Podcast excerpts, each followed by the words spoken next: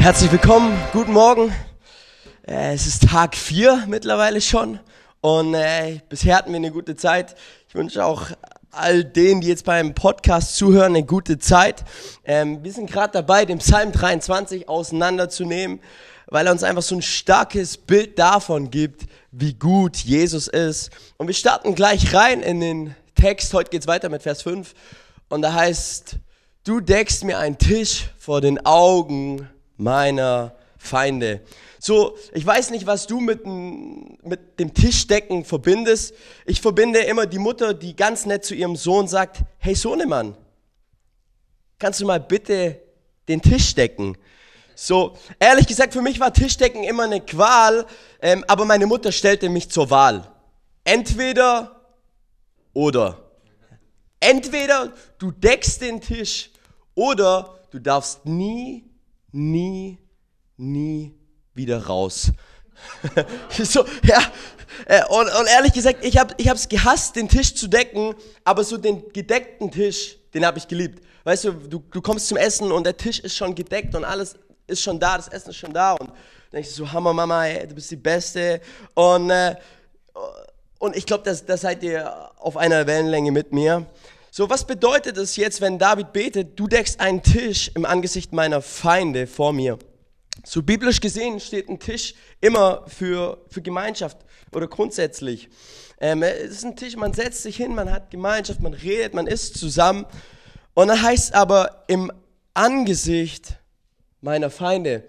Und ich, ich glaube, es, es bedeutet so viel wie, dass Gott, er möchte ununterbrochene Gemeinschaft mit uns haben, selbst wenn Feinde in unserem Leben auftreten. Ja, was sind so Feinde, die versuchen, die Gemeinschaft mit Gott zu unterbrechen? Es sind vielleicht schlechte Gedanken, die wir anfangen zuzulassen. Es sind Ängste oder Sorgen, die uns leben. Es sind vielleicht Menschen, die gegen uns sind und ihre Stimmen sind laut in unserem Leben. Vielleicht, sind's, vielleicht ist es der Teufel mit all seinen Lügen oder es ist schlechter Umgang mit den sozialen Medien. Weißt du, der Feind, der Feind hat ein Ziel, er will immer unsere Gemeinschaft, die wir mit Gott haben, unterbrechen. Und David, David wusste, ähm, Gott, er will mein Herz ununterbrochen, auch wenn der Krieg tobt. Um, und weißt du, um dich und um mich, es tobt ein geistlicher Krieg. In der geistlichen Welt tobt ein Krieg um dich und um mich. Und die Mächte der Finsternis, sie versuchen, diese Gemeinschaft, die wir mit Gott haben, zu unterbrechen. Und ich habe, ich sehe derzeit viele Menschen, die dem Teufel ein Stück weit äh, Raum gegeben haben in ihrem Leben. Und, und was ich feststelle ist, sie fallen nicht sofort vom Glauben ab, sondern sie fallen Stück für Stück für Stück für Stück vom Glauben ab, weil sie angefangen haben, dem Feind, dem Teufel Raum zu geben in ihrem Leben. Und lass mich dir sagen, gib dem Teufel, gib dem Teufel keinen Millimeter Raum. Wenn du dem Teufel einen Millimeter gibst, holt der Teufel sich einen Zentimeter. Gibst du dem Teufel einen Zentimeter, holt er sich einen Meter. Gibst du ihm einen Meter, holt er sich 100 Meter. Und am Ende holt er sich alles. Weil der Feind, er will dich ganz. Und da, wo wir ihm einen Millimeter Raum geben, da holt er sich einen Zentimeter. Ja, die Bibel sagt, er ist wie eine Schlange. Und eine Schlange, die tut ihre Beute nicht sofort. Ja, langsam und langsam und langsam tut sie ihre Beute verschlingen. Und die Bibel sagt in Johannes 10, Vers 10, der Dieb, er kommt, um zu stehlen, um zu schlachten und Unheil anzurichten. Ich aber bin gekommen, damit die Schafe Leben haben und Leben im Überfluss. Hey, das ist, das ist, das ist der Herzschlag Gottes für dein Leben. Er möchte, dass du Leben hast im Überfluss. Und dann gehen wir gleich weiter, ja, und David betet, du nimmst mich als Gast auf und salbst mein Haupt mit Öl, du überschüttest mich mit Segen. In anderen Übersetzungen heißt es auch, mein Becher fließt über. Okay, bis zu diesem Zeitpunkt redet David ganz viel über irdische Bedürfnisse, über Nöte, über Versorgung, über Kraft, über, über Trost und all die Sachen. Aber plötzlich fängt David an, in den Himmel zu schauen. Plötzlich fängt David an, in den Himmel zu schauen, um, um diese göttlichen Segnungen, die Gott für sein Leben hat, zu betrachten. Und ähm, ich, ich glaube, so ein Leben in ununterbrochener Gemeinschaft mit Gott führt zu einem Leben, das überfließt. Und wenn etwas überfließt, dann sieht man es, oder Tim? Ja. Hey, wenn ich begeistert bin und oh, dann, dann sieht man es an meinem Gesicht. Dann, dann fließt etwas über und jeder Einzelne kann diesen Überfluss sehen. Und ein überfließender Becher verspricht nicht nur Fülle, sondern auch Frische. Auch Frische. Und ich glaube, Gott, er will, hat, hat für uns ein volles und ein frisches Leben, wo er uns, wo er uns berufen hat. Für. Und Gott will, dass du wächst, dass du vorwärts kommst in seiner, in der Beziehung zu ihm. Im Psalm 92, 13, Vers 16, da heißt es, die Gottesfürchtigen, also die Leute, die, die, die eine Furcht vor Gott haben, die Gott respektieren, die Gott als Gott anerkennen, die Gottesfürchtigen, sie werden gedeihen wie Palmen und wachsen und stark werden wie die Zedern auf dem Libanon.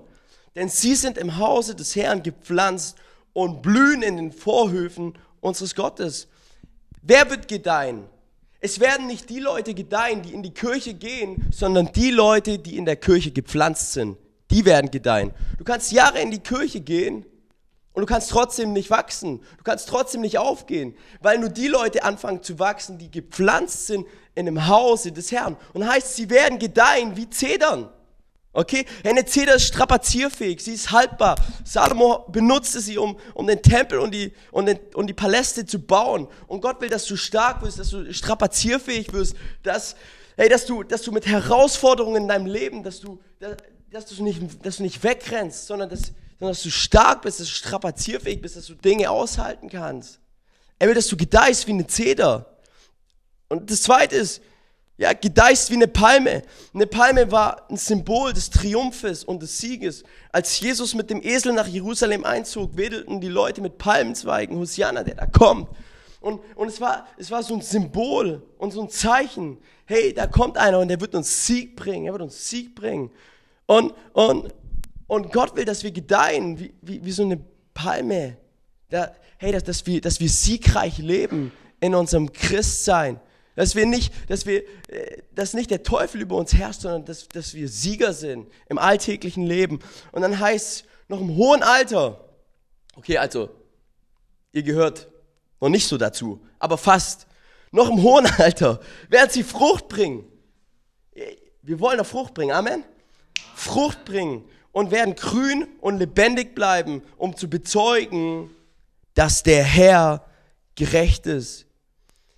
Wer wird gedeihen? Das sind die Leute, die nicht nur in die Kirche gehen, sondern die sich pflanzen lassen, die sich einsetzen mit ihren Gaben, die sagen, Jesus, ich möchte dir, ich möchte dir mein Leben hingeben, ich möchte dir meine Gaben geben, ich möchte dir dienen, ich möchte in meiner Berufung wandeln.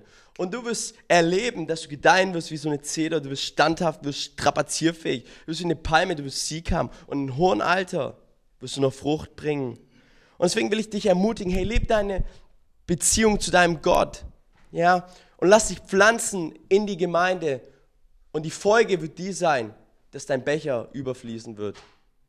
Wenn du deine Beziehung zu deinem Gott lebst, wenn du dich pflanzen lässt in der Gemeinde, dann wird die Auswirkung automatisch die sein, dass dein Becher überfließt.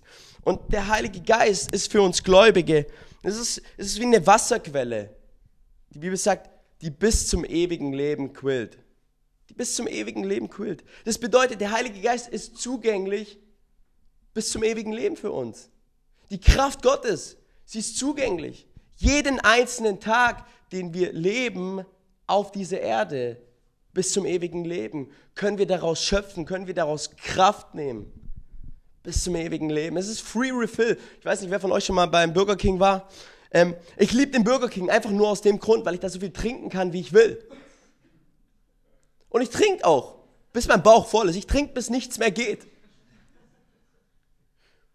Und da gibt es die verschiedensten Sorten. Da gibt es da gibt's Cola, äh, Cola Erdbeer, Cola Vanille, Cola äh, Johannisbeere. Da, da, da gibt es die komischsten Dinge. Und ich trinke und ich trinke und ich trinke. Aber was ist der Unterschied zwischen dem Heiligen Geist und diesem Getränkeautomat? Der Getränkeautomat, der wird irgendwann mal leer werden. Aber der Heilige Geist wird nicht leer werden. Der Heilige Geist ist immer da. Durch die Wiedergeburt quillt er in uns und er will uns bis zum ewigen Leben hin Kraft geben, dass wir aus dieser Fülle Gottes heraus schöpfen können. Und David hat verstanden, mein Gott, er ist meine Fülle. Mein Gott, er ist meine Fülle. Und ähm, oft, sind wir ehrlich, fühlen wir uns leer im Leben. Wir fühlen uns schwach. Wir denken so, boah, Alter, uns laugt gerade alles aus. Aber es ist so wichtig, immer wieder neu diese Perspektive zu sehen. Mein Gott ist meine Fülle. Er ist meine Fülle. Seine Kraft geht niemals aus. Bis zum ewigen Leben.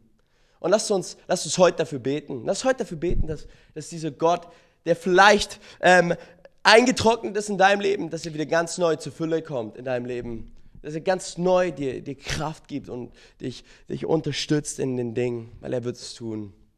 Genau, wir werden jetzt in die stille Zeit gehen. Ähm, ihr dürft Epheser 5 lesen, 15 bis 20. Und, und dann später werden wir einfach auch noch in so eine Zeit gehen, wo wir einfach dem Herrn auch geistliche Lieder singen wollen. Und da möchte ich euch auch ermutigen, dass, dass ihr da mitsingt, dass ihr sagt, Gott, ich, ich, ich singe dir von ganzem Herzen, weil es hat so viel Kraft.